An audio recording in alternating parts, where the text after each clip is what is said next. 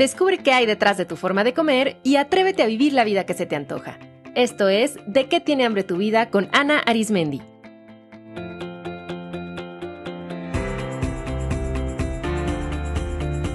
Este es el episodio 302, No hablo con mamá. Hola comunidad, qué alegría compartir este espacio una semana más. Quiero advertirles que voy a tocar un tema que puede ser muy movedor, así que les sugiero autocuidado mientras escuchan. En el marco del Día de las Madres, que en México y en muchas partes del mundo se celebra ahora en mayo, he elegido hablarles de cuando se toma la decisión de alejarse de la propia madre. Y esta decisión es una decisión hoy en día sumamente juzgada y de la que en muchas ocasiones no se habla. Y eso es porque la sociedad en la que vivimos tiene la figura de la madre como algo sagrado y por lo tanto se considera casi inmoral no mostrar reverencia ante ella. Crecemos con condicionamientos como no hay amor más grande como el de una madre a sus hijos, debes amar a tu madre, es tu mamá, es tu obligación cuidarla y un largo etcétera. Pero ¿qué pasa cuando esa madre lastima? Cuando estar cerca de ella duele. Cuando quizá ella tampoco quiere ni puede manejar la cercanía de sus hijos. El por qué eh, una madre no responde con cuidado, amor, cercanía a sus hijos es un tema complejísimo y sabemos que cada mujer tiene su propia historia, sus propias heridas, sus propios condicionamientos. Y aquí me gustaría puntualizar que también hay todo un contexto.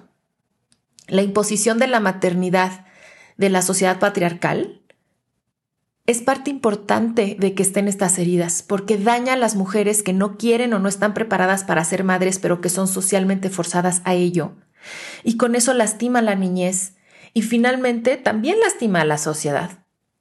Y esto lo digo porque en la psicología clásica y todavía aún hoy desde la psicología, y digamos que en, el imaginario eh, social, se tiende a responsabilizar y por lo tanto culpabilizar a las mujeres de toda la crianza, ¿no? De los niños. Y entonces, si la niñez presenta algún tipo de eh, conducta problemática o de algún trauma, inmediatamente se le achaca a la madre. Y por supuesto que la mamá tiene muchísima responsabilidad, pero las mamás son mujeres en un contexto biopsicosocial.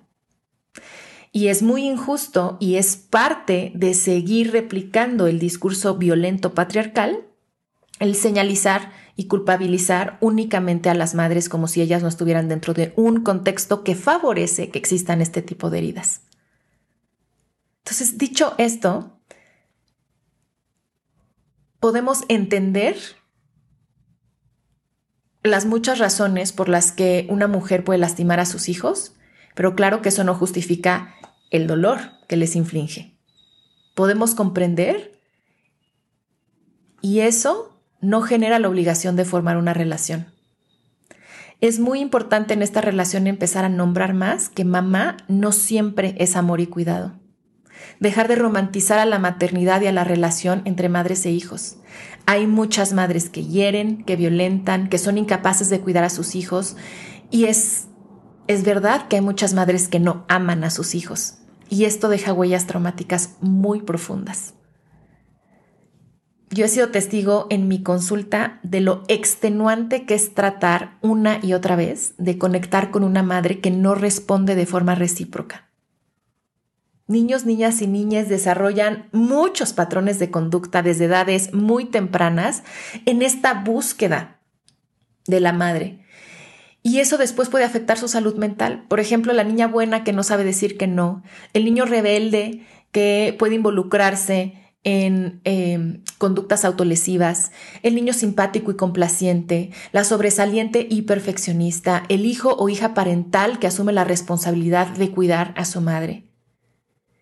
Para muchos y muchas, esa ha sido la historia con sus madres, un eterno intentar conseguir la mirada, la atención, la aprobación, el cuidado y el amor.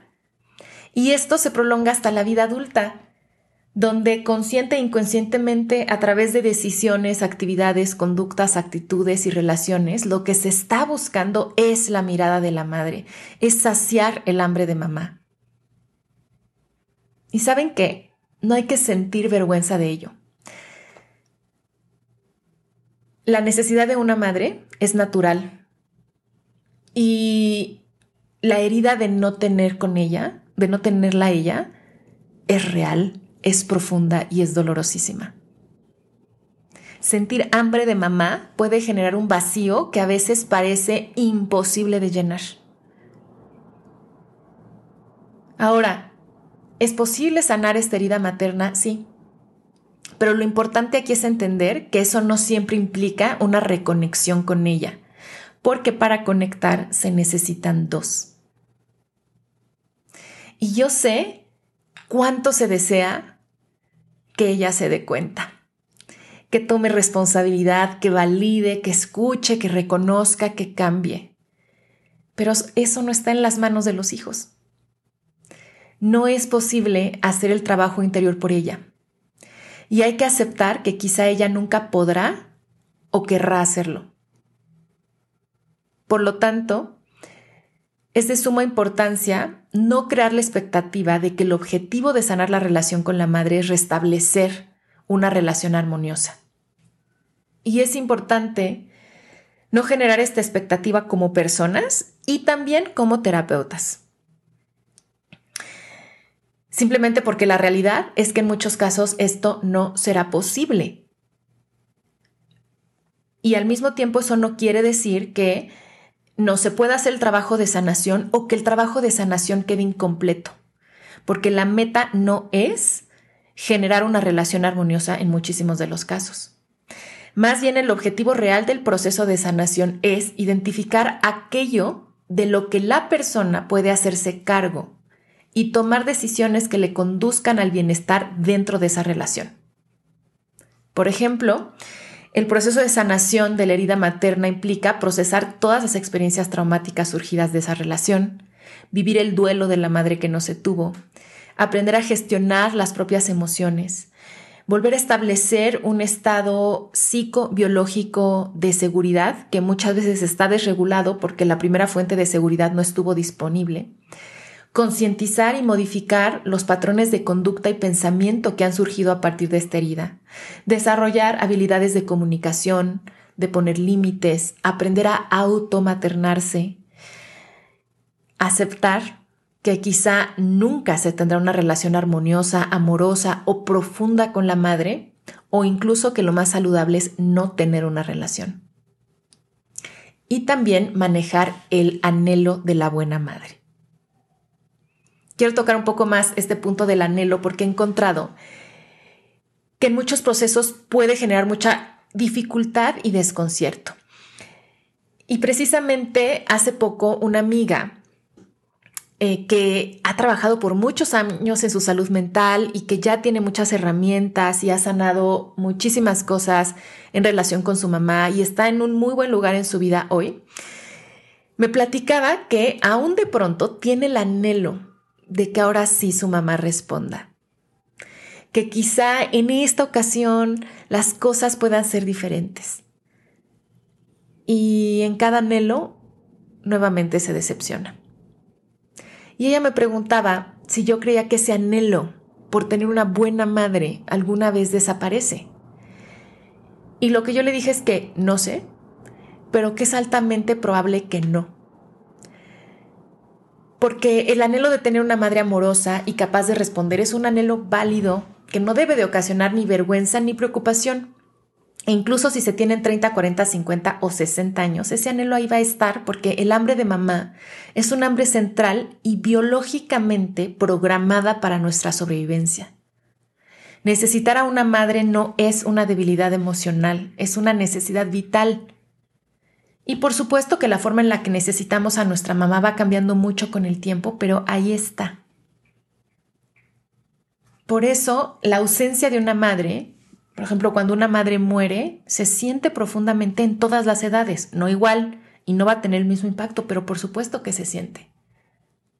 Lo que ocurre es que en el mundo individualista en el que vivimos, crecemos con imperativos como sé independiente, tú puedes solo, tu felicidad es responsabilidad tuya.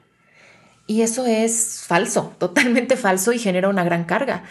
Es más, es neurológicamente, neurobiológicamente incorrecto porque nuestro cuerpo está diseñado para la interdependencia, es decir, para buscar relacionarnos, para acompañarnos y ayudarnos unos a otros desde el inicio hasta el final de nuestros días. Y de todas esas relaciones, no hay duda que una muy, muy, muy central es la que establecemos con nuestros cuidadores primarios y su ausencia o cuando ellos lastiman, claro que deja huella. Y claro que también eso no fue nuestra culpa. Por lo tanto, tener el anhelo de contar con una madre amorosa y sentir tristeza por no haberla tenido es muy natural. Y es importante identificarla y permitir que esté ese anhelo o esa tristeza y no ocultarlo o, o de inmediato decir, ay no, entonces esto quiere decir que los años de terapia no me han servido. No, por más trabajo emocional que se haga, quizá existan momentos que disparen ese anhelo. La gran diferencia es que si se ha hecho trabajo de sanación, se van a tener las herramientas para poder identificarlo y manejarlo para que no sea algo que vuelva a causar daño, mucho sufrimiento o que lleve a conductas inadecuadas y que tampoco lleve a seguir insistiendo en una relación que simplemente no puede ser. También es probable que para algunas personas ese anhelo desaparezca por completo y eso también está bien si es su caso. Entonces, como ven, hay mucho que hacer para sanar la herida materna, que no depende de que la madre cambie, quiera o incluso viva. Y eso es buena noticia. Y lo que sí quiero decir es que para muchas personas esto puede ser un viaje muy profundo, muy doloroso y también muy liberador y de gran crecimiento. Y dentro de este proceso, pues una de las grandes herramientas puede ser el disminuir el contacto, el poner límites o incluso cesar el contacto por completo. Decidir no ver más a la madre, no tener contacto físico, no hablar con ella. Cuando esto se hace como parte del proceso y conduce al bienestar, es una decisión sabia, amorosa y de profundo autocuidado, de una madurez emocional grandísima, de la que se debe sentir orgullo. Y yo sé que no es sencillo llegar ahí, llegar ahí desde un buen lugar, ¿no? Desde el enojo ya no le hablo o desde el resentimiento, pero ahí está la rabia, sino desde el amor y desde la tranquilidad. Y también sé que es complejo tomar esta decisión porque hay muchos juicios sociales en torno a ella. Inmediatamente hay críticas eh, o inmediatamente hay esta idea, ¿no? De que sanar la relación con la madre es establecer una relación con ella. Pero recuerden que Sanar una relación con la madre es simplemente poder sanar las heridas que dejó esa relación, poder aprender de toda esa experiencia, poder acomodar a la madre en un lugar en el que no haga daño y tomar las decisiones que sean necesarias para que esa relación deje de doler, deje de lastimar. Recuerden que no necesitan ni justificar su decisión ni explicársela a nadie y no necesitan la comprensión de ninguna persona, porque la relación con su madre es de cada uno de ustedes.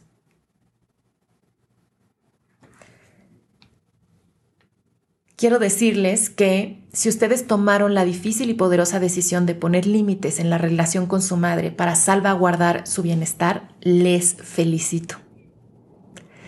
Lamento muchísimo que no hayan tenido la madre que merecían. Y quiero decirles que vivir con plenitud es posible sin la presencia de una madre. Quiero recomendarles otros episodios de mi podcast que pueden servir para complementar este tema. 135, hambre de mamá. 195, lactancia materna y relación con la comida. 208, la herida primaria. Y 248, sanar el hambre de mamá. También les sugiero ver en mi canal de YouTube o en mi Instagram un video donde dirijo un ejercicio con tarjetas terapéuticas eh, sobre automaternaje. También quiero recordarles que mi equipo de psicoterapeutas puede acompañarles si quieren empezar este maravilloso proceso de sanar la relación con la madre. Un abrazo, les acompaño si este Día de las Madres es retador y quiero recordarles que aunque este día dispare muchas cosas, esto va a pasar y puede ser una invitación para seguir trabajando en este tema. Hasta el próximo episodio.